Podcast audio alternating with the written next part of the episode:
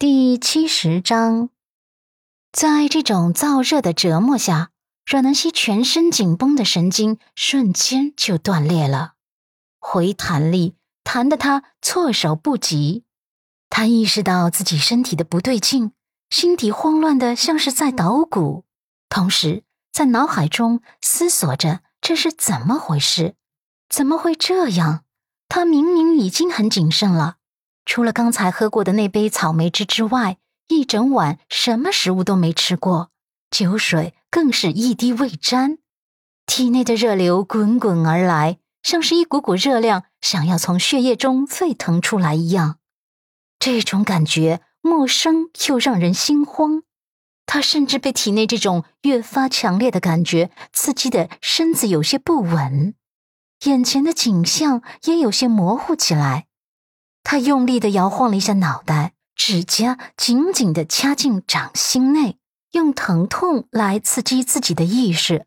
他想要在意识残存的时候提前退场，远离这个漩涡。可是他还是低估了自己身体的承受力，也低估了自己体内的药效。他只稍微动了一下身子，就差点摇摇欲坠。纤细的手臂撑住一边的墙壁，才重新站稳。他的脑门上有细微的汗珠渗透出来，脸颊也被体内的燥热折磨得微微发烫，原本清澈见底的眸光也有些微微的迷离起来。他第一感觉就是想喝水，喝冰水，四下张望寻找水源。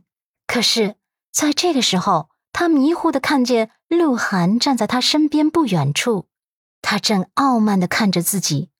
他想着向鹿晗求助，费力的移动脚步，摇晃脑袋。妹妹，帮帮我！可是鹿晗像是根本没听见他说什么一样，只冷冷的挑眉，别有深意的扫了他一眼后，就转身踩着细高跟，优雅的走开了。阮南希感觉到他眸光中隐藏的冷意后，心口一紧，脑海中灵光一闪。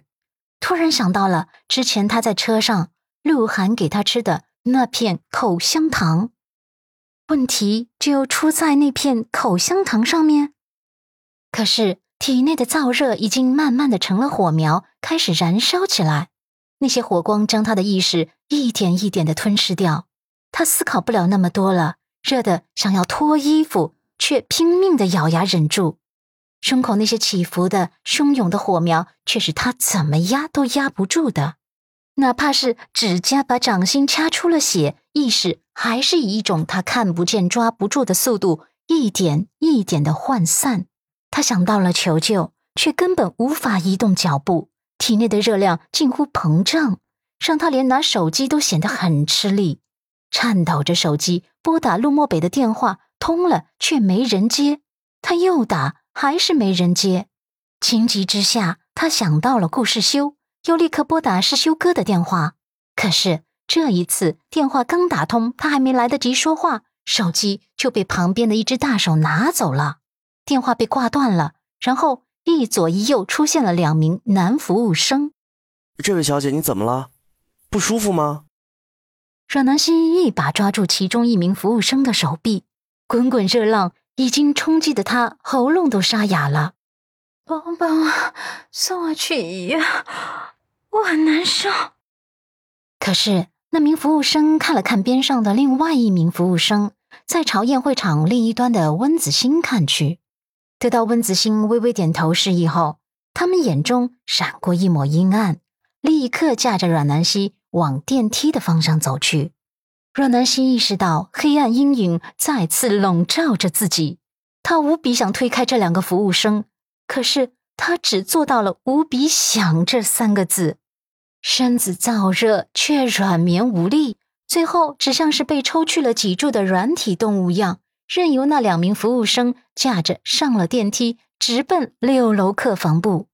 两名服务生脚步很快，最后。很有默契的在六零幺二房门口停下来，拿出手机 APP 扫码打开房门，然后把阮南希架进去，再像丢麻袋一样丢到柔软的双人床上。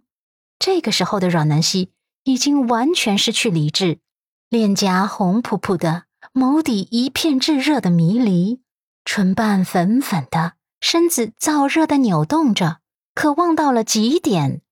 其中一名服务生看得眼睛都直了，还下意识的咽了咽口水，一脸的垂涎欲滴，口中发出啧啧的赞叹：“哎呦，真是一个性感尤物啊！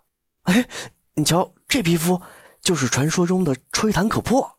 还有，还有这身材啊，凹凸有致的，真是太迷人了。”说着，他就忍不住上前，想要在阮南希的胸前抓一把。可是他的魔爪被另一名服务生抓住了。你别惹事儿，温小姐说了，把人送到这儿就赶紧去办剩下的事儿，不能耽误的。快走！那名服务生这才心有不甘的蹙眉，看在不菲的佣金上，他只能按雇主的吩咐去做了。楼下主会场内，悠扬的小提琴音流淌在空气中，潺潺纯纯。时而宛如百灵鸟在唱歌，时而又宛如清泉叮当响。宾客们大多数都沉醉在这美妙的音符当中，即使有那么几个不太懂音乐的，也都微微眯着眸子，扮演出一副无比陶醉的样子。顾时修的俊脸在人群中有些特别，因为他俊脸上彰显着一丝担心，温润的眸子里也闪过慌乱。